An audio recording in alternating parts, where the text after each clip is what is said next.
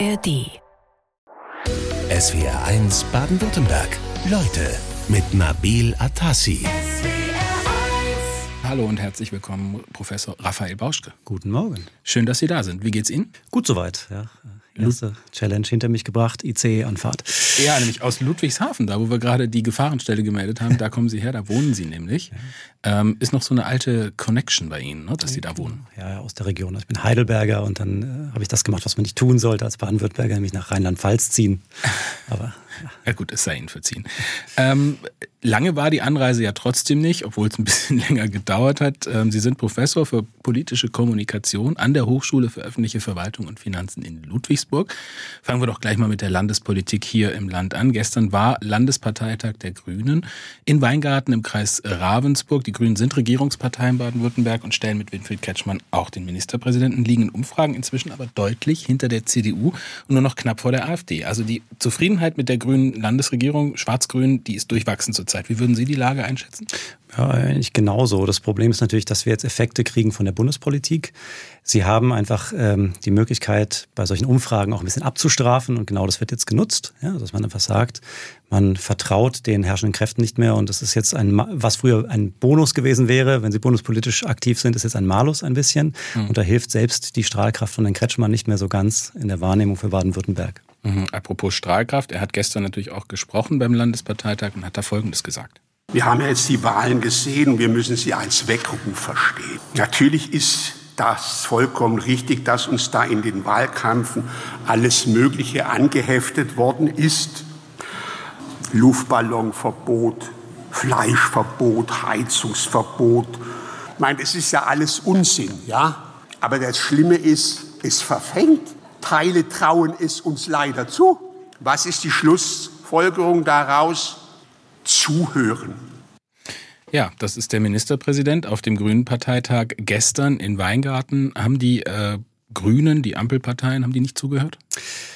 Naja, äh, also Sie selber würden bestimmt sagen, Sie haben zugehört. Ich glaube, das Problem ist eher, äh, es verfängt eben die Gegenstrategie. Wenn Sie eben oft genug sagen, die Grünen sind die Verbotspartei, die Verbotspartei, die Verbotspartei, dann glauben das eben auch Leute, die die Grünen ja auch nicht unbedingt wählen wollen würden, sehr. Und in, da sind wir ja auch kommunikativ immer stärker. Also das Aufbauen von einem Gegner, und das sind die Grünen jetzt eben ganz besonders, wenn ich jetzt nicht direkt auf Bayern gehen, aber das ist eben so, ähm, man kann eben diese Erzählung sehr gut spielen, die Grünen sind eine Verbotspartei. Mhm. Und ist es dann das Problem des Zuhörens? Ich weiß nicht, ist glaube ich eher das Problem des eben sehr, sehr oft äh, Wiederholens der Gegenseite. Ja, und das verfängt eben bei denen, die jetzt die Grünen vielleicht einmal gewählt haben, aber jetzt dann eher zu anderen Parteien tendieren. Ja, aber sind die Grünen nicht auch ein bisschen eine Verbotspartei? Ja, das ist eine gute Frage. Ist nicht also, auch an jedem, an jeder, an jeder Argumentation auch bisschen, mal so ein bisschen was dran? Ja, das ist richtig. Also natürlich äh, gibt es ja auch immer wieder Einzelne, die ausscheren und sagen, ja, das ist, äh, wir, wir, also die würden ja nicht sagen, wir verbieten gerne, aber die sagen eben, wir müssen mit Verboten arbeiten, weil es funktioniert nicht anders. Aber im Großen und Ganzen, wenn Sie sich das mal für Baden-Württemberg anschauen, dann ist die Partei jetzt aus meiner Sicht nicht unbedingt eine Verbotspartei.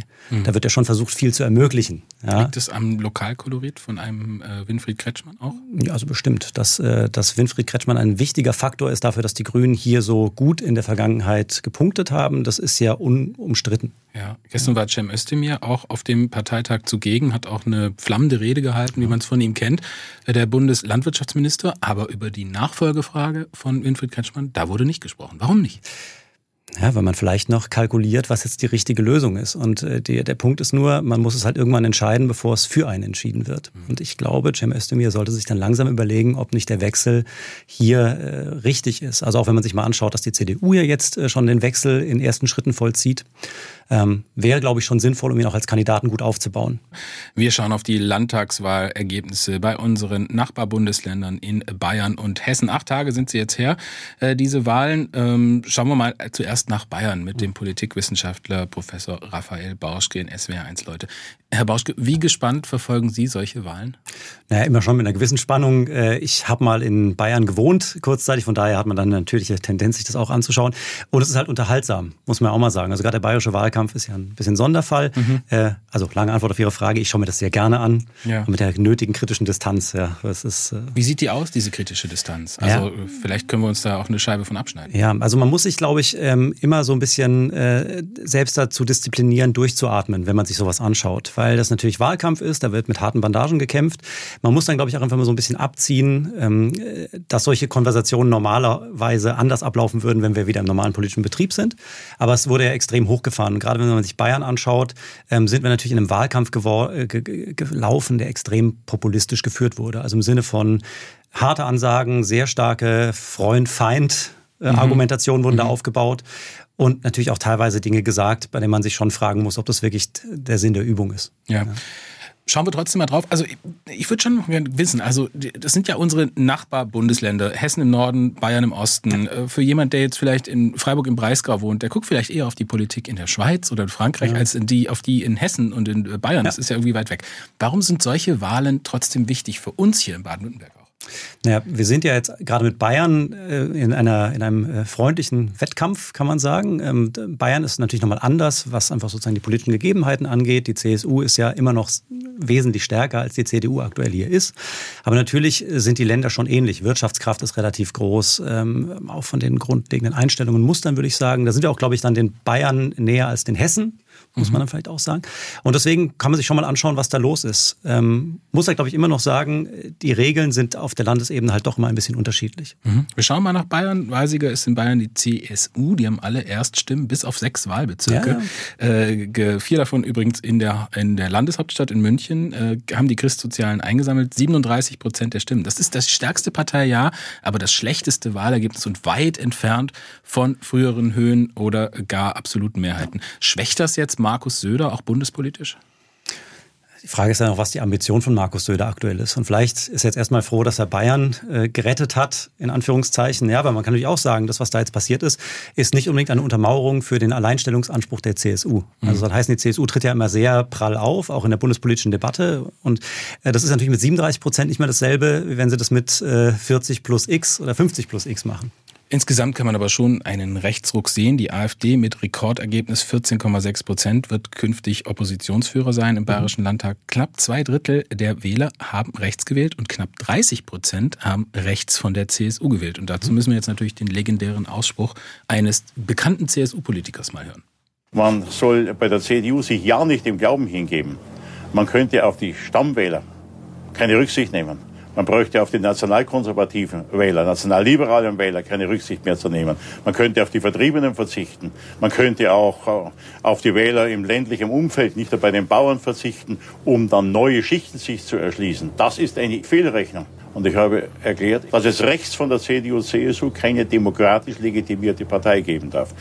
Das ist der legendäre Ausspruch von 1987, leicht gekürzt, muss man dazu sagen, von Franz Josef Strauß. Wie oft würde der sich jetzt im Grabe herumdrehen? Rotieren vermutlich, ja. Mhm. Aber es ist natürlich auch der, der Punkt, ähm, warum wählt man denn dann äh, weiter äh, rechtskonservativ oder wie auch immer man das jetzt nennen möchte?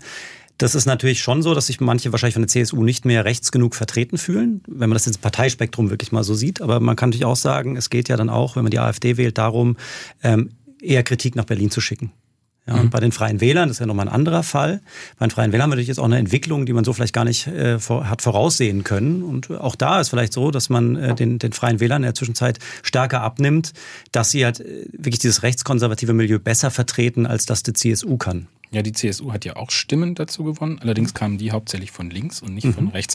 Ähm, das ist schon eine interessante Bewegung. Ja. Äh, wird aber Stammwählerschaft nicht genügend beachtet, auch von den konservativen Parteien? Ja, aber das ist ja mal die subjektive Wahrnehmung des Stammwählers, ja. Und wenn der das Gefühl hat, ja, also weil er zum Beispiel findet, dass äh, die CSU sich in Bayern ähm, vielleicht noch gut genug durchsetzt, aber es in Berlin nicht schafft, ja, und äh, eben nicht äh, diese vermeintliche äh, Diktatur der Ampelkoalition in den Griff kriegt, dann hat man vielleicht die Tendenz zu sagen, na gut, dann mache ich mein Kreuz, haben wir bei der AfD, um der CSU auch einen Schuss vor den Bug zu geben. Ja. Also ne, die Dynamik ist da, glaube ich, immer drin. Wir schauen nach Hessen, auch im nördlichen Nachbarbundesland wurde gewählt, Sonntag vor einer Woche mit dem Politologen Raphael Bauschke in SWR 1 Leute. Diese Verluste der Regierungsparteien in Berlin waren ja in Hessen eigentlich noch heftiger als ja. in Bayern. Ja. Also, der große Weisiger heißt CDU in dem Fall, ja. nicht die AfD, obwohl die auch wahnsinnig dazu gewonnen haben. Stärkstes Ergebnis. Ähm, aber man muss erstmal schauen, ähm, der Ministerpräsident, der alte ist auch der neue Boris Rhein und der kann sich jetzt aussuchen, mit wem er ja. koaliert. Äh, eigentlich Grüne oder SPD. Er redet mit der FDP, aber sehen Sie einen Sinn, die FDP da jetzt mit in die Regierung zu nehmen? Also außer aus alter Verbundenheit, ja. Aber ähm, ich, ich, nein, eigentlich nicht. Hm, notwendig ist es nicht. Ähm, wie beurteilen Sie die Wucht des Ergebnisses der AfD in Hessen? 18,4 Prozent zweitstärkste Kraft. Auch hier Oppositionsführer im Landtag. Ja, ja, gut, dann werden wir sehen, was sie aus der Rolle machen. Aber natürlich, jetzt medial ist es natürlich wieder ein unfassbarer, eine unfassbare Steilvorlage für die AfD. Wenn man wieder sagen kann, also wird ja auch gemacht, die AfD triumphiert und so weiter. Mhm. Ähm, Natürlich werden die jetzt ihre Rolle als Oppositionsführer ausfüllen müssen und dann werden wir mal sehen, wie gut das gelingt. Das, das sieht man dann ja. Ähm, und natürlich hat auch Hessen aufgrund der, der auch des Gewichts des hessischen Verbandes, dann eben in den, sowohl bei SPD als auch bei der CDU, hat natürlich eine Signalwirkung nach Berlin. Und was man, glaube ich, äh, auch bei Hessen sagen muss, Hessen war natürlich wirklich das Szenario, da ist die Ampel abgestraft worden. Mhm. Ja, und sozusagen das ist einfach nochmal ein bisschen anders, weil Bayern ist ein bisschen stärker ein Spezialfall, würde ich sagen, und Hessen ist dann eben ein bisschen näher dran. Und dann äh, hat man eben so eine Kandidatin wie Nancy Faeser, wenn wir jetzt mal die SPD uns anschauen, ähm, die eben das personifizierte Berlin ist, wenn Sie so wollen, und die dann abgestraft wurde. Und dann muss natürlich auch dazu, muss man sagen, äh, gab auch eine ziemliche Kampagne gegen Nancy Faeser. Also wenn man sich angeschaut hat, was die Bild-Zeitung, die ja immer noch eine gewisse äh, Gravitas hat in der politischen Kommunikation, ähm, da einfach auch an Themen aufgemacht hat, da muss man schon sagen, dass äh, Please äh, äh Destroy the SPD, ja, mhm. wenn man sozusagen mal dieses äh, das Ja gut, Wort, da würden jetzt ja. wahrscheinlich Anhänger von CDU sagen, es gab aber auch eine Kampagne gegen Friedrich Merz, meinetwegen aus den öffentlich-rechtlichen Medien oder sonst ja. woher. Und es gab aber auch eine Kampagne gegen, äh, das würde wahrscheinlich auch einem AfD-Anhänger einfallen, dass es eine Kampagne gegen die eigene Partei gab. Klar, nur wenn man sich mal äh, direkt anschaut, ja, ähm, natürlich hat man auch viel gegen Friedrich Merz gemacht, natürlich gibt es auch dann vielleicht eher Medien, die sich da etwas stärker reinbeißen. Mhm. Aber man muss natürlich schon sagen, mit der Intensität und mit sozusagen der Schlagzahl, mit der dann sozusagen Nancy Faeser versucht wurde, auch zu diskreditieren, das fand ich schon bemerkenswert. Aber ja. war es denn klug von ihr, äh, ihr Amt in Berlin zu behalten und auch gleich auszuschließen, dass im Falle eines Wahlnieder, einer Wahlniederlage sie dann auch in Hessen bleibt? War das klug oder war das schlecht? Ich glaube nicht, dass es das Ergebnis großartig beeinflusst hat, ehrlich gesagt. Also es mag natürlich Leute geben, die sagen, dann wähle ich sie nicht, weil das irgendwie, weil man sich nicht hart genug für Hessen entschieden hat. Aber ich glaube, es ist ein sehr kleiner Teil. Man kann ja genau auch andersrum sagen, es ist jetzt doch gut, dass man eine Innenministerin hat, die das, die vom Fach ist, die weiter bleibt und die ist immer noch, die in diesem ja momentan sehr wichtigen Politikfeld dann noch die richtigen Entscheidungen treffen kann. Mhm. Ja. Wie geschwächt ist Nancy Faeser, die Bundesinnenministerin persönlich? Also sagen wir mal so, ich glaube, für die nächste Wahl in Hessen hat es es nicht unbedingt gut getan. Mhm. Ähm, weil sie wäre ja auch diejenige, die praktisch das Thema Migration jetzt in vorderster Linie anfassen ja. müsste ja. und äh, für Regulation sorgen müsste, ist jetzt aber in der letzten Woche nach der Wahlniederlage öffentlich eigentlich nicht mehr aufgetaucht. Ja gut, das ist dann vielleicht aber ja auch aus äh, kommunikationsstrategischer Sicht eine ganz gute Sache, erstmal ganz kurz ein bisschen Ruhe ja. einkehren zu lassen. Und es wird sich jetzt zeigen. Ja? Und ich meine, sie hat ja jetzt ist mit ein paar ähm, Themen ja auch schon rausgegangen. Und natürlich ist jetzt auch ein bisschen das Problem, Olaf Scholz wird es zur Chefsache machen, ein bisschen stärker. Und dann ist natürlich auch wichtig, als Minister dann noch stattzufinden, weil wenn natürlich der Bundeskanzler das Thema für sich besetzt, wird es ein bisschen schwieriger für die Fachministerin oder den Fachminister. Sprechen wir noch kurz über die Linke. Die haben ihr Ergebnis in Hessen halbiert, sind aus dem Landtag geflogen ja. äh, mit 3,1 Prozent und das im Heimatland der Bundesvorsitzenden Janine Wissler. Ist die Linke so ein bisschen klinisch tot im Augenblick? So kann man das, glaube ich, sagen. Vor allem äh, sieht man einfach, was passiert, wenn sich eine Partei öffentlichkeitswirksam schon im Vorfeld zerlegt. Ja, also die Grabenkämpfe, die wir da momentan haben und Stichwort Wagenknecht, das ist natürlich alles Gift. Ja, mhm. also es ist Gift für die, für die Linke und wir werden auch sehen, wo es hingeht. Im Prinzip sind die gerade tatsächlich, wie Sie gesagt haben, auf dem Weg äh, ins Nirvana. Sie lehren, Herr Bauschke, aktuell an der Hochschule für öffentliche Verwaltung und Finanzen in Ludwigsburg. Gruß an Ihre Marketingabteilung ist ein bisschen sperrig, der Name, aber stellt eben das dar, was Sie machen. Ne? Ganz korrekt. Ja. Äh, wie kann ich mir denn Ihren Job so vorstellen? Also ähm, im Sommer unterrichte ich Statistik äh, hauptsächlich und ähm, bringe den Menschen, die bei uns studieren, das sind vor allem Leute, die später im öffentlichen Dienst arbeiten, ähm, bei, wie man Statistiken richtig versteht, sie erstellt und auswertet. Mhm. Wichtige, wichtige Fähigkeit. Ja. Und im Winter ähm, lehre ich stärker in der Vertiefung. Man kann am Ende des Studiums sich eben überlegen, ähm, welchen Fachbereich man ein bisschen vertiefen möchte. Und da habe ich den Bereich Führung.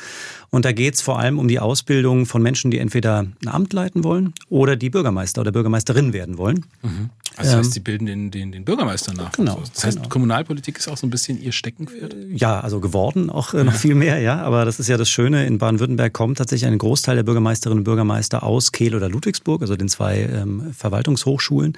Und ähm, ja, das macht Spaß, denen dabei zu helfen, ihren Job später besser zu machen. Schlägt denn Ihr Herz auch so ein bisschen für die Kommunalpolitik? Denn die hat ja in den letzten Jahren wirklich auch ein bisschen gelitten. Also immer mehr Angriffe auf Bürgermeisterinnen, Bürgermeister, äh, Kommunalpolitiker. Viele wollen das nicht mehr machen. Ja. Wie ermutigen Sie die Leute? Ähm, Sie brauchen halt Überzeugungstäter. Das ist natürlich so. Und äh, Sie haben vollkommen recht. Ich glaube, der Kreis der Leute, die sich das antun wollen, der wird geringer. Aber die gibt's immer noch. Und ich glaube, man muss dann immer so nur ein bisschen den, den Schubser geben, zu sagen, komm, mach das.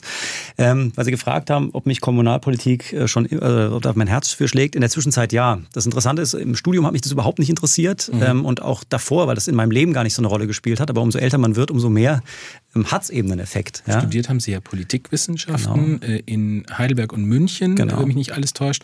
Ähm, und da beschäftigt man sich dann lieber mit der großen globalen Genau, Außenpolitik oder womit Genau, beschäftigt also man sich da? man macht halt klassischerweise Regierungssystem äh, BRD, dann guckt man halt, wie funktioniert es, was macht der Bundeskanzler und so weiter. Mhm. Dann internationale Beziehungen, da beschäftigen sich mit der Frage von Krieg und Frieden und äh, solche Dinge. Aber interessanterweise spielt eigentlich Kommunalpolitik, wenn überhaupt, nur eine Rolle, wenn sie sich wirklich ein Modul aussuchen, in dem das gelehrt wird. Und sonst ist das unterm Radar. Mhm. Und das halte ich eben auch für ein großes Problem, auch gesellschaftlich. Kommunalpolitik muss eigentlich viel mehr auch ins, in, in, in den Fokus der Leute, weil das, das macht den größten Unterschied, wenn sie so wollen, in ihrem täglichen Leben. Ja, die Wertschätzung dafür müsste Ja, steigen, genau. äh, um das zu machen. Wobei es ja natürlich ein Riesenunterschied ist, ob sie Kommunalpolitik in einer großen Stadt oder wiederum in einer ländlichen Region machen. Aber das wird jetzt vielleicht zu speziell, weil wir sprechen ja über Sie, Herr Bauschke. Sie haben ja schon einiges gemacht auch. Sie Mhm. waren in der Politik auch schon äh, und in der freien Wirtschaft. Gehen wir es mal durch. Ja. Politikwissenschaftsstudium Heidelberg, München, das haben wir durch. Dann waren Sie Berater, Ja. mal in der Beratungs-, klassischen Beratungsfirma. Genau, ganz klassische Unternehmensberatung, äh, vor allem Strategieentwicklung, Unternehmenskultur. Ähm, und das habe ich so hab ich gemacht. Also war super interessanter Job ähm, und habe dann nebenbei eben auch die Promotion gemacht und das hat sich irgendwie ganz gut ergänzt und dann noch ein bisschen am Lehrstuhl gearbeitet, was man halt so macht am Anfang. Mhm. Ja. Dann waren Sie so im Hintergrund der Politik tätig, Ministerium für Finanzen und Wirtschaft hier in Baden-Württemberg, äh, Landesministerium.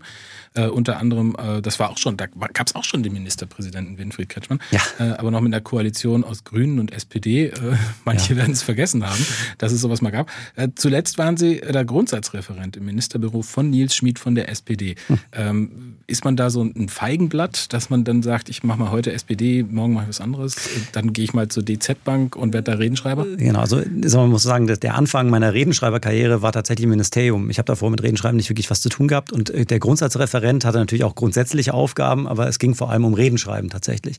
Und ich bin da so ein bisschen reingerutscht und äh, das Schöne ist, man muss so viele Reden schreiben, dass man es dann entweder weiß, dass man es kann oder eben nicht.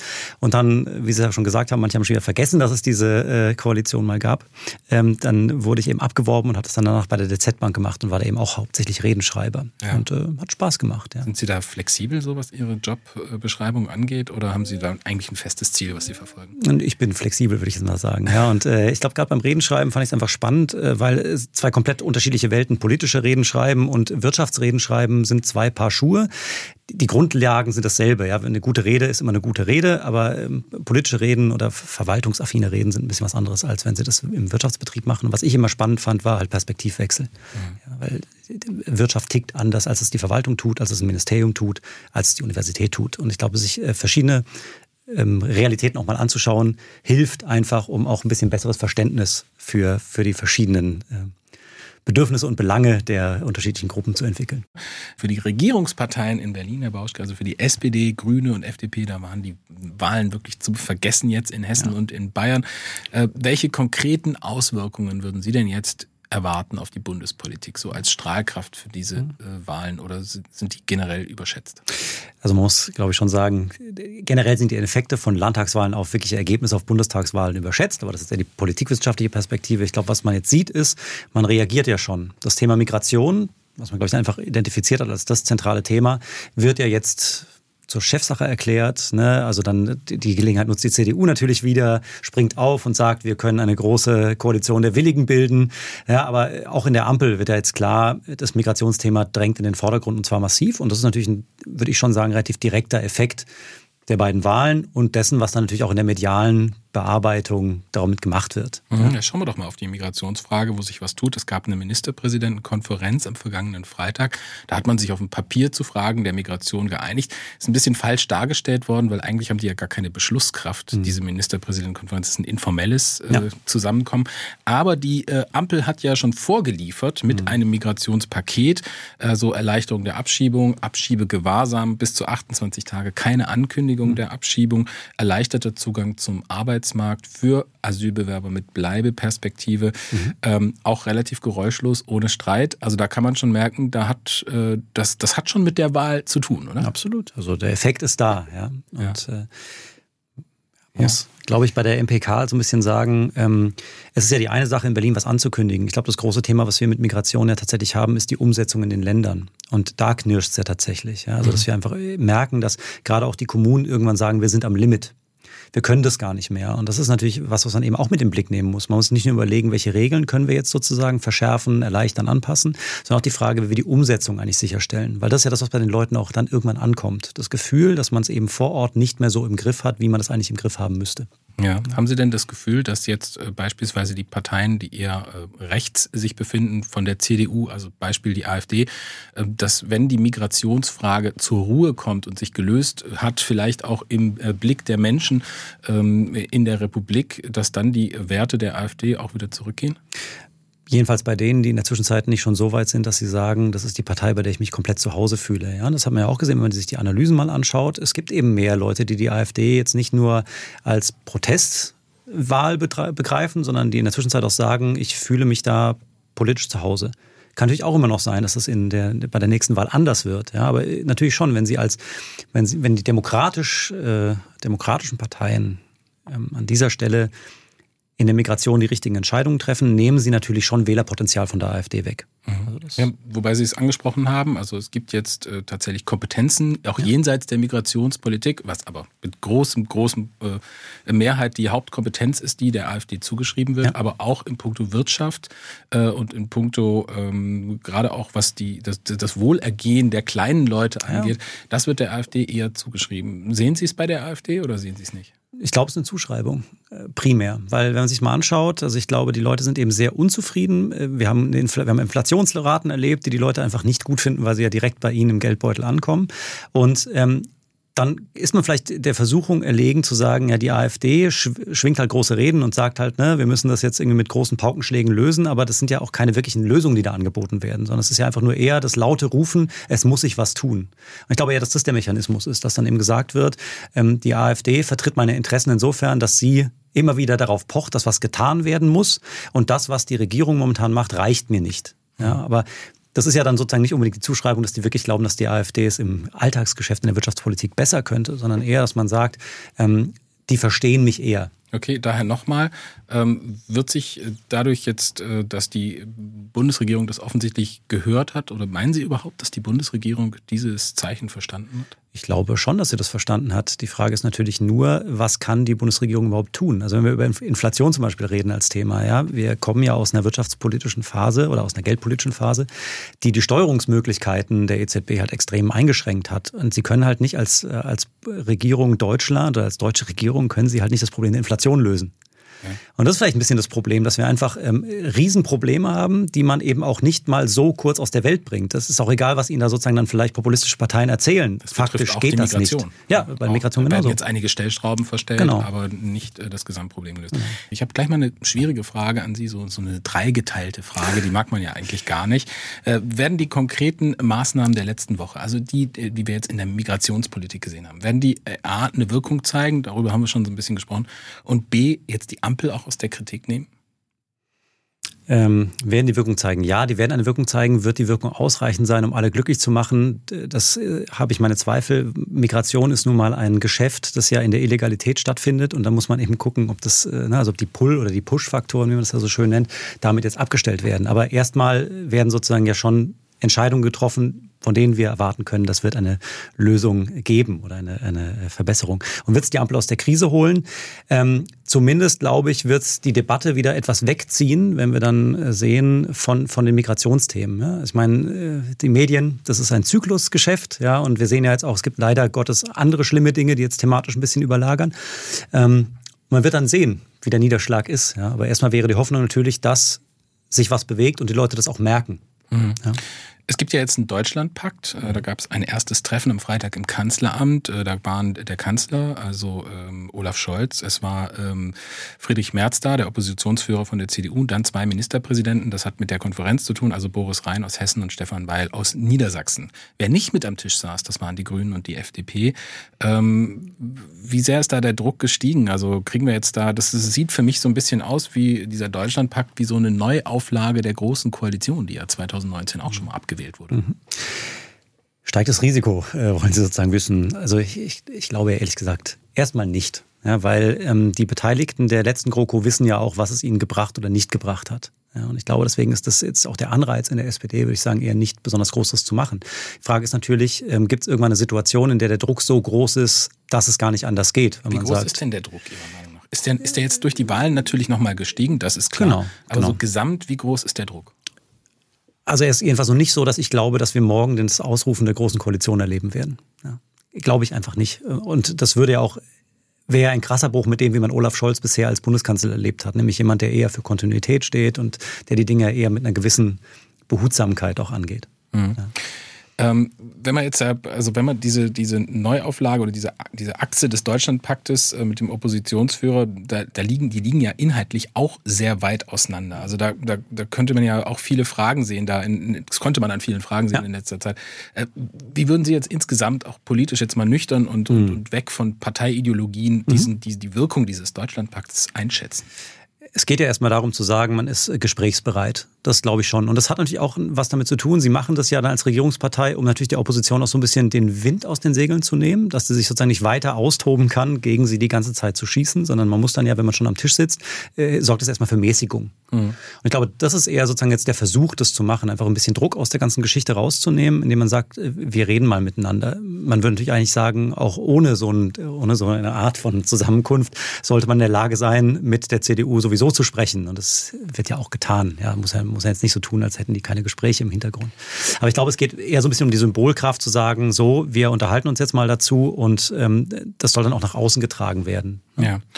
Wir müssen kurz, also man kann die Ampel ja nicht denken ohne die FDP und auf die müssen wir natürlich auch mal kurz schauen. Äh, wo sind die eigentlich? Also sie sind aus dem Landtagen geflogen jetzt, ja. haben durchweg schlechte Wahlergebnisse eigentlich auch schon vor der Ampelkoalition gehabt. Ja. Ist das eigentlich nur noch eine, eine, Arbeitsbescheinigung für den Finanzminister, der ja ohnehin als einzige Figur so richtig auftaucht in der FDP? Ja. Man sieht an der FDP ganz schön, dass ähm, der Erfolg der FDP mit Christian Lindner als dem Marketingchef, wenn Sie so wollen, ähm, eben gut funktioniert hat, aber dass diese Personalisierungsstrategie, wie man das nennen würde, halt auch genau diesen Fehler hat, dass sobald dann die Strahlkraft nachlässt, ja, oder man auch das Gefühl hat, die Themen, die die setzen, gehen eigentlich eher unter, dass das dann eben dazu führt, dass die Partei dann eben auch im Niedergang begriffen ist. Und ich glaube, das sehen wir bei der FDP ganz gut. Sie haben eine Hochrisikostrategie gefahren, alles auf Lindner setzen. Der hat das jetzt dann irgendwie auch ganz äh, ordentlich gemacht, aus der Sicht wahrscheinlich der meisten FDP-Wähler. Aber jetzt ähm, kann er auch mit keinen Themen wirklich reüssieren, die im jetzigen Geschäft hochrelevant wären. Die klassische Volkspartei, ja, die gibt's heute so eigentlich nicht mehr. Wahlsiege, die werden so mit 25 Prozent eingefahren. Viele Parteien sind gleich auf um die 15 Prozent. SWR1 Leute heute Vormittag mit Raphael Bauschke, Politikwissenschaftler aus Ludwigsburg. Wie verändert sich die Parteienlandschaft in Deutschland gerade? Ja. Also wie Sie es gerade eben schon gesagt haben, wir haben eine Zers also Zersplitterung ist ein großes Wort, aber wir haben eben sozusagen eine Normalisierung. Wir haben nämlich diese, diese beiden großen dominanten Parteien, die verlieren immer mehr und es verteilt sich ein bisschen in der Fläche. Und gleichzeitig sehen wir dann aber auch, äh, das ist nicht das Ende vom Lied, sondern selbst bei den Parteien, die dann eher die Ränder besetzen, auch da kann es dann wieder zu Spaltungen und Veränderungen kommen. Und äh, ja, also man hat es ja unter dem Schlagwort mal Normalisierung des Parteiensystems irgendwann ähm, äh, gemacht und so ist es ja tatsächlich. Ja. Mhm. Ihr Spezialgebiet, äh, Herr Bauschke, ist ja die politische Kommunikation. Äh, da kann man jetzt natürlich viel über den Kanzler reden und seine Art zu kommunizieren. Äh, der ist ja schon fast schon bekannt, legendär für seine unglückliche Kommunikation. Aber wie hoch ist da auch die Verantwortung des Kanzlers und der Kommunikation? Die ist natürlich hoch, weil wenn sie es nicht verkaufen können, dann verfehlen sie ein zentrales Motiv der Politik. Ja. Mhm. Und ähm, dann kann man natürlich auch selbst fest davon überzeugt sein, dass es gut ist, mit dieser ruhigen Hand und das so zu machen, eben wirklich möglichst wenig zu reden, wie das dann vielleicht am Hanseaten auch zu Gesicht steht. Aber es ist eben dann nicht die Erwartung, die man draußen hält. Man soll sich nicht immer wie die Fahne im Wind immer nach äh, allen Trends richten, aber manchmal wäre vielleicht mehr Kommunikation besser. Und ich glaube, das sehen wir jetzt natürlich schon. Also dass das Thema Migration jetzt auch bei ihm stärker kommunikativ nach vorne gezogen wird. Weil man ja an der SPD eigentlich sehr schön sehen kann, was den Niedergang einer Volkspartei ja. ausmacht. Äh, die SPD ehemals Volkspartei, noch mhm. zu Zeiten von Gerd Schröder meinetwegen, der ja heute auch in Verruf geraten ist, sich jetzt aber auch öffentlich äh, erstmals äußert und auch äh, zur Gegenoffensive ansetzt. Ähm, das ist eine Partei, die jetzt so in Bayern, gut, da waren sie schon immer schwach mit 8 Prozent, aber diese 15 Prozent für Nancy Faeser in, in Hessen, das ist schon ein echter Dämpfer ja, also zumindest kann die SPD damit überhaupt nicht zufrieden sein. Ja, und ich, also, es ist halt, wie wir vorhin schon äh, gesagt haben, Hessen ist, glaube ich, einfach das Ergebnis von einer extrem schlechten Grundstimmung in der Bevölkerung, auch so ein Gefühl, dass es eben mit Deutschland den Bach runtergeht. Ist ja auch eine Geschichte, die verfängt langsam, also weil auch drüber, alle drüber berichten.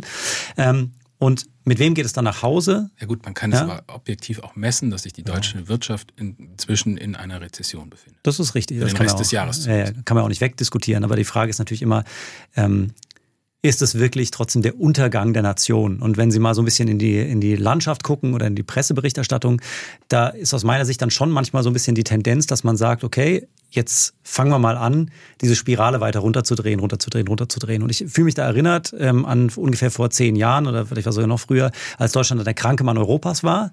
Und in das Narrativ, in diese Geschichte kommen wir jetzt ja gerade wieder rein. Und Sie haben natürlich recht, hat einen Kern, wahrer Kern. Die Rezension ja. ist, ist ja da, ja, aber. Ja, sprechen wir mal über ein Vakuum, das sich da gebildet hat. Äh, Michael Dielmann, ein Hörer, schreibt uns, äh, der Wählerwille hat sich nicht geändert. Die AfD füllt das Vakuum, das der Linksruck der CDU-CSU verursacht hat. Das ist somit keine Protestwahl und auch kein Rechtsruck, sondern ein immer stärker spürbares Aufwachen der konservativen Wählerschaft, die ihre Erwartungen in CDU, CSU immer weniger erfüllt sind. Das ist ja so eine, äh, so, so, das hat sich wirklich etabliert. Mhm. Äh, die SPD ist nicht mehr links genug, nicht mehr die Partei des kleinen Mannes und mhm. der kleinen Frau. Und die CSU, CDU, CSU, die ist zu weit nach links gerückt. Mhm. Stimmt das objektiv? Also nach links rücken heißt ja erstmal nur, dass die CDU versucht hat, die Mitte zu besetzen. Und äh, wenn Sie sich das mal anschauen, das ist dann mal die, die Idee von Volksparteien, man muss die Mitte abräumen, wenn Sie mhm. so wollen, ja, mhm. ähm, weil da ist Platz. Und dann, da sind die meisten Menschen. Da sind die meisten Menschen, mhm. natürlich. Mhm. Und dann daraus zu machen, das wäre ein Linksruck. Also klar, wenn Sie es jetzt ganz klar, auf, wenn es auf dem Kontinuum aufmachen, ist das ein Linksruck. Aber hat die CDU jetzt wirklich einen Linksruck vollführt? Den würde ich jetzt nicht sehen in der Betrachtung dessen, was da politisch so gelaufen ist. Mhm. Ähm, man hat nur offensichtlich nicht glaubwürdig gemacht, ähm, dass man dass dieses Mittebesetzen gleichzeitig die Aufgabe von konservativen Werten bedeutet. Das, das ist ja, glaube ich, also aus meiner Sicht nicht so. Die CDU ist ja immer noch eine konservative Partei. Mhm. Die musste sich nur eben auch ein bisschen öffnen. Das hat sie zur Mitte getan, weil man da eben Wahlen gewinnt. Ja, ja und. Ja. Herr Dielmann spricht ja auch von einem Aufwachen der konservativen Wählerschaft. Das suggeriert ja, dass die vorher geschlafen haben. Dass die vorher geschlafen haben. Und das ist ja auch, ähm, ich glaube, da sind wir ganz klassisch in dem, in dem Bereich. Das sind ja so diese Geschichten, die jetzt erzählt werden. Ja, und auch so die Begrifflichkeiten, die verwendet werden. Aufwachen. Also äh, glaube ich nicht. Ich glaube nur sozusagen, dass es natürlich bei manchen Leuten schon so ist, ähm, dass sie einfach sagen, es läuft aus ihrer Sicht irgendwas nicht richtig. Es wird viel darüber berichtet, was ihren eigenen Standpunkt auch verstärkt und sozusagen das Gefühl gibt, ja, tatsächlich läuft es nicht richtig. Und dann würden sie eben trotzdem sagen, okay, die CDU war bisher meine politische politische Heimat, ähm, ist die im Wesen immer noch, aber jetzt will ich trotzdem mal ein Signal setzen und dann wähle ich die AfD. Also ich äh, würde jetzt eher immer noch sagen, es ist immer noch die Protestwahl. Ich mhm. glaube, dass viele von denen sozusagen nicht aus der festen Überzeugung die AfD wählen. Der Anteil geht hoch. Es gibt jetzt Leute, die haben die AfD als ihre politische Heimat. Die Parteienlandschaft, die hat sich verändert. Das haben wir gesagt. Die FDP verschwindet gerade so ein bisschen in der Bedeutungslosigkeit. Äh, die Grünen kriegen herbe Dämpfer. Mhm. Ähm, alle Regierungsparteien, auch die SPD, ähm, deutliche Verluste, verlieren also ihren Status auch als Volkspartei. Das kann man vielleicht für die SPD mal festhalten. Und die AfD ist jetzt so, wird gesehen als die neue Partei der kleinen Leute. Ähm, da muss man jetzt vielleicht auch mal auf die linken Parteien zu sprechen mhm. kommen oder die Linke, denn die ist ja eigentlich mal die Partei der kleinen Leute gewesen, sowohl im Westen als auch vor allem im Osten. Mhm. Was ist da passiert? Naja, man sieht, dass Personalquerelen meistens nicht besonders gut sind. Und wenn Sie eben Leute haben, die äh, von sich selbst und ihrem Programm sehr überzeugt sind und glauben, sie können es besser machen, also das ist dann bei Sarah Wagenknecht der Fall, dann sehen Sie eben auch, dass so eine Partei, die jetzt auch nicht, nicht, gro nicht wahnsinnig groß ist, sage ich jetzt mal, ja, so stimmentechnisch, ähm, dann relativ schnell sich auch selber zerlegen kann. Also diese Personalisierungstendenz ist eigentlich das Problem, das ganz ja. viele Parteien haben. Ja. ja. Über die Linke wird ja schon gar nicht mehr so viel gesprochen. Das ist auch Korrekt. schon wieder ein Zeichen dafür, dass man sich in einer extrem schwachen Phase befindet. Äh, aber viel gesprochen wird über Sarah Wagenknecht. Ähm, da wird spekuliert über eine neue Partei. Vor einem Monat etwa gab es da ja eine Ankündigung. Im mhm. Oktober sollte die kommen. Bis jetzt ist da noch nichts. Äh, kommt eine Wagenknecht-Partei Ihrer Meinung nach?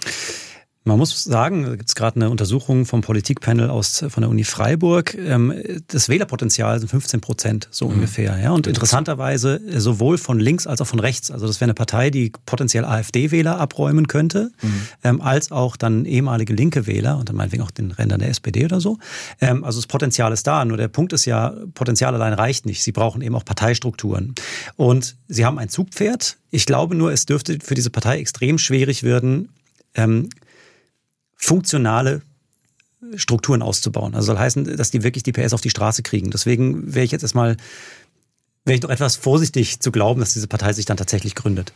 Ja. Spinnen wir es mal. Wenn ja. sie sich gründen würde und ihr Potenzial ausschöpfen, also ja. noch eine Partei, die 15 Prozent hat, dann haben wir jetzt die Grünen so mit 15, dann haben wir die mhm. AfD mit 15, dann haben wir die Wagenknecht-Partei, die es noch nicht gibt, mit 15, mhm. das sind schon mal 45 Prozent. Nehmen wir nochmal die SPD dazu mit 15. Ähm, wer ist dann eigentlich noch Volkspartei? Ist das der Begriff? Sollten wir uns von dem verabschieden? Naja, wenn wir den allein an Größe festmachen, ja, die Frage ist halt, was, was will eine Partei vertreten? Und ich glaube schon, dass die SPD und die CDU den Anspruch haben, wirklich alle zu vertreten. Würden natürlich die anderen Parteien irgendwie auch von sich behaupten, aber die zwei sind, glaube ich, von der Veranlagung auch tatsächlich so, mit anderen Akzentuierungen. Ähm, also wenn wir es nur an der Größe festmachen, können wir sagen, okay, die Volkspartei ist durch als Begrifflichkeit, aber ähm, es ist ja ein Anspruch, den man verfolgt. Und ich glaube schon, dass der bei den zwei großen Parteien immer noch ist. Ja, und man, ja, und dann nur ein Nachsatz, man darf nur, glaube ich, dann nicht, nicht vergessen, also ich meine, äh, wenn, wenn die Wagenknecht-Partei kommen würde, wie auch immer die dann heißt, die würde ja tatsächlich auch bei den anderen kleinen Parteien ziehen. Bei der FDP jetzt natürlich nicht, aber ich denke, die würde der AfD eben wieder etwas Stimmen abnehmen, die würde der Linken, was dann noch als Rumpf übrig ist, Stimmen abnehmen. Also verschiebt sich da dann auch wieder etwas. Ja. Mhm. Wir haben Halbzeit in der Landesregierung, die äh, schwarz-grün noch ist, grün-schwarz mhm. eigentlich, muss man sagen. Äh, Ihre Prognose für die Landtagswahl? Noch ein bisschen hin. Ist noch ein bisschen hin, von daher kann man da keine wirklich sinnvolle Prognose abgeben. Aber sagen wir es mal so, ich glaube, es wird ähm, nicht unbedingt einfach in diesem Farbverhältnis weiterzumachen. Mhm. Also einfach, weil man sagen muss, äh, Kretschmann ist halt einfach eine sehr große Integrationsfigur gewesen und immer noch. Und man muss jetzt eben überlegen, wie man das füllt, wie man dieses Vakuum tatsächlich füllt. Mhm. Ja, weil äh, Personen spielen da eine Rolle. Da geht es vielleicht erst in zweiter Linie ums Programm. Ihre Prognose für den Bund? Nächste Bundestagswahl ist 2025. Ja, auch da äh, lang hin, deswegen kann man da keine wirklich äh, belastbaren Prognosen machen. Aber vielleicht geht es halt dann tatsächlich doch wieder Richtung große Koalition, wenn man eben sagt, die Probleme sind immer noch so groß, dass man sie gar nicht anders lösen kann. Hm. Ja, ich glaube, es ist noch nicht lang genug her, als dass sich irgendjemand äh, in der das, breiten Bevölkerung darauf freuen würde. Ja, das aktiv zurückwünscht. Aber vielleicht wird es dann eben auch ein äh, Pakt der Vernunft. Ja, äh. Wir werden es sehen und beobachten. Raphael Bauschke, vielen Dank für Ihren Besuch in SWR1, Leute. Vielen Dank. SWR1 Baden-Württemberg. Leute, wir nehmen uns die Zeit.